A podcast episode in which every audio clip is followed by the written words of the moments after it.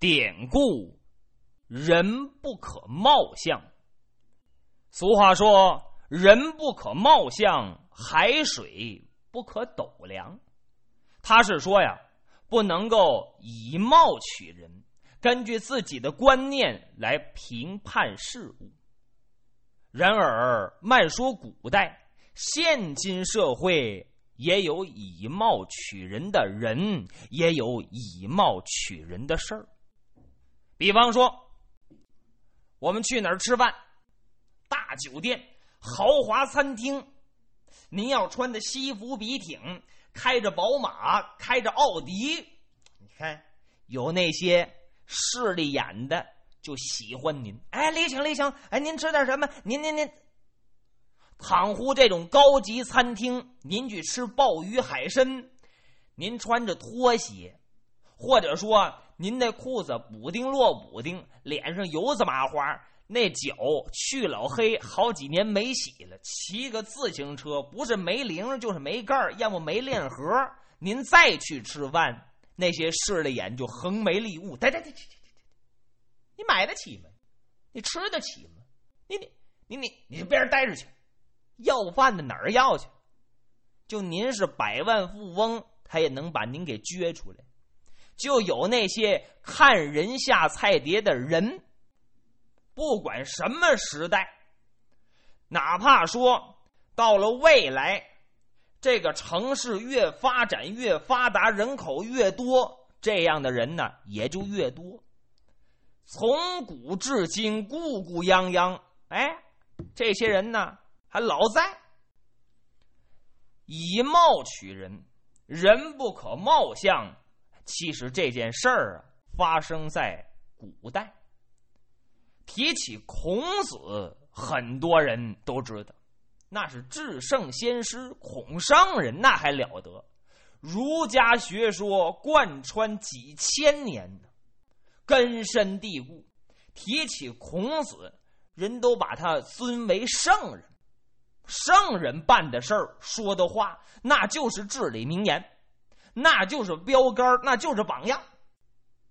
可是这圣人也有犯错误的时候，圣人他也是人，他也不是神，他也有办错事的时候。比方说，这个孔子就办过以貌取人的事儿，只不过人家作为圣人。知错能改，永不再犯，有高乎常人的一面，举一反三，不像有些人知道改不了，本性难移，呃，知道还犯，或者说想改老也记不住，那能行吗？那是圣人，那跟圣人没法比。所以说，有了错误不怕，敢于提出来，得能改，这才是好样的。闲言少叙。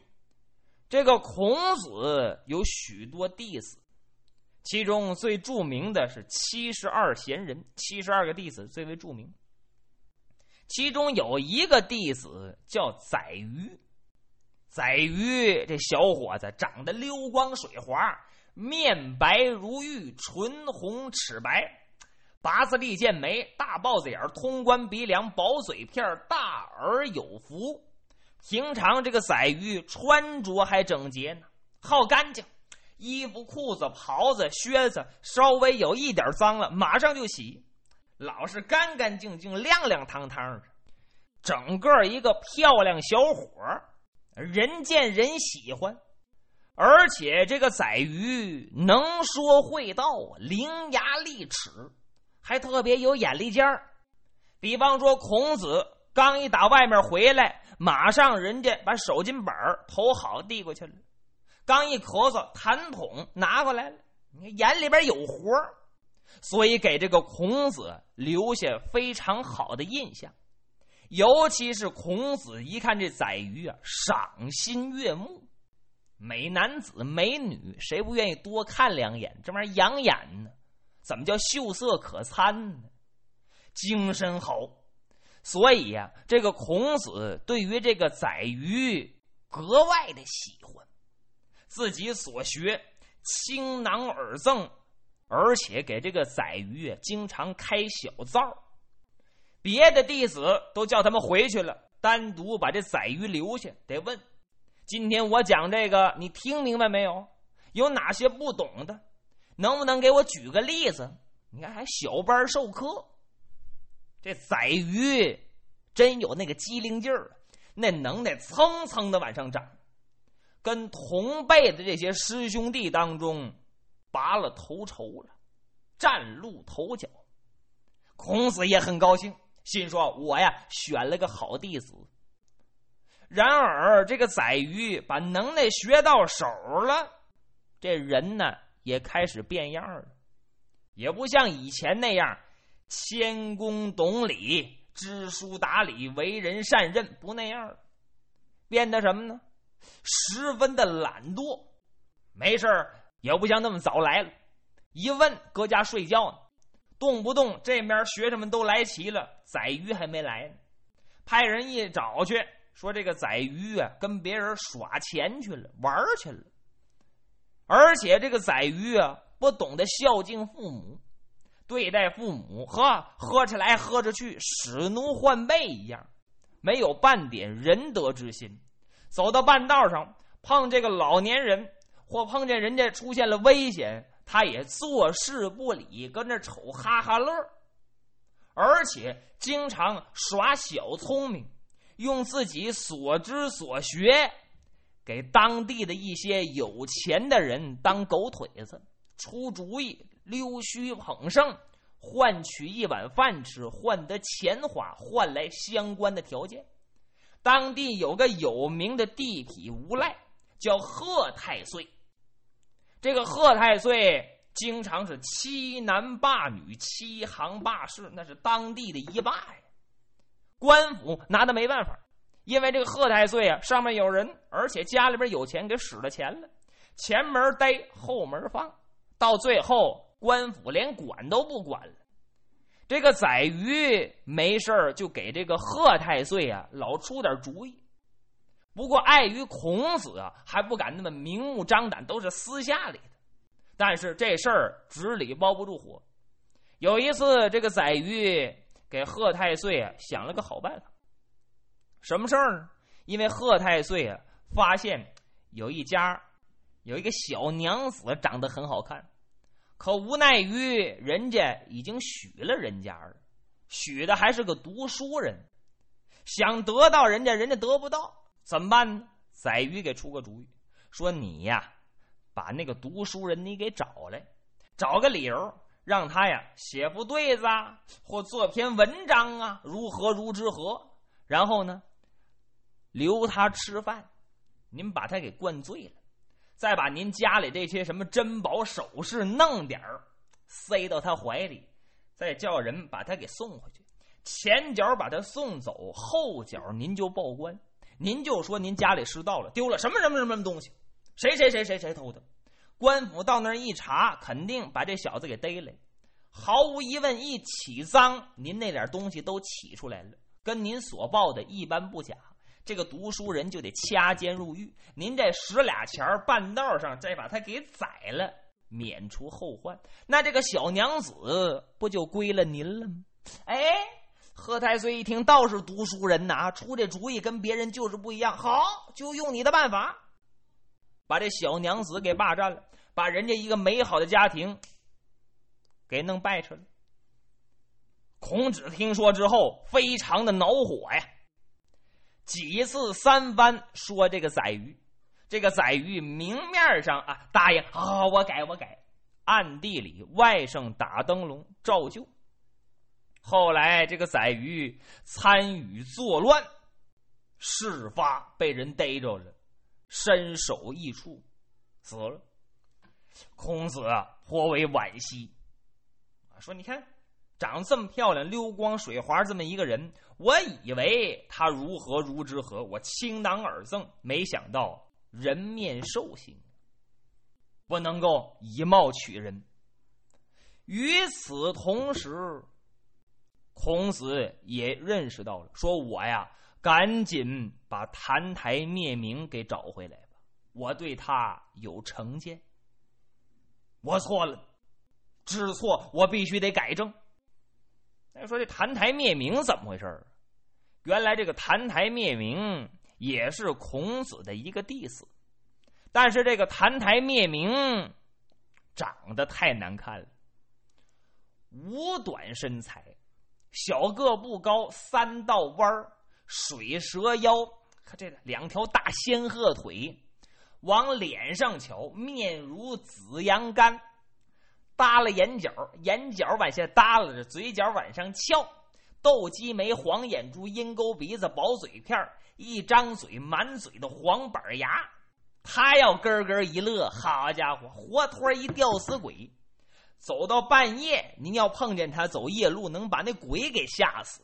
三分不像人，七分好像鬼，长得是十分丑陋啊！大克鲁苏，端肩膀，水蛇腰。孔子一见他就烦，哎，一见这个宰鱼就喜欢，所以把自己的能耐都交给这个宰鱼了。这个澹台灭明呢，孔子就认为说他呀，说这人呐长得相貌丑陋，难成大事。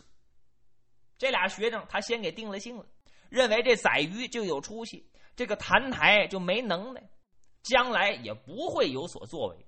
我交给他呀，也是白交，所以对于澹台爱答不理。澹台呢提一些问题，孔子也就应付性的、象征性的给说一说。然而这个澹台并没有计较这些，搁老师那儿学习之后，回到家里致力于修身实践，老搁那研究，举一反三，好学习，好钻研，也有这个天赋啊。而且这个澹台处事光明正大，乐于助人。比方说，有一次这个澹台走到外面，碰见一个老太太搁那儿哭，啊，澹台很纳闷，说：“你哭什么？”老太太就说了：“说我呀有两个女儿，我为这两个女儿发愁啊。这两个女儿都是做生意的。”大女儿卖伞，二女儿卖扇子，我着急。比方说大晴天，响晴博日，我大女儿这伞卖不出去，卖不出去就没有钱，怎么能够养家糊口啊？就得饿死。可要是下雨天呢？我二女儿那扇子又没人来买，所以她也得饿死。这样一来呢，无论是晴天，无论是雨天，我这俩姑娘都活不了。我这当娘的能不心疼吗？闺女是妈身上掉下来的肉啊，手心手背全是肉，心疼老二，可惜老大；心疼老大，可惜老二。你说我可怎么办呢？所以我没有办法一个人在这里啼哭。谭台聪明。听到这儿，眼珠一转，澹台乐了。老婆婆呀，你此言差矣，您想错了。您何不换个角度去想一想？比方说，这是晴天，享晴博日，你二女儿的扇子就能卖得出去，买的人就多。倘乎这是阴天，你大女儿的伞。那就得呀，供应不够啊，买的人也得不少。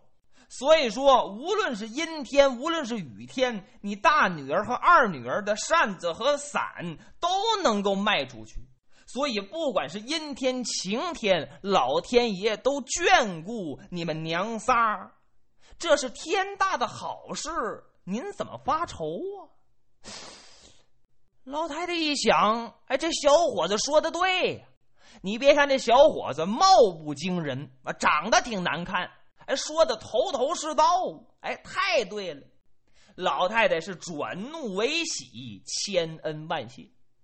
后来这事儿，孔子听说了，对于澹台是大为赞叹，说这澹台遇事啊，能两重想，事有两来，能打两个方面去考虑，而且。善于思考，善于总结，善于发现。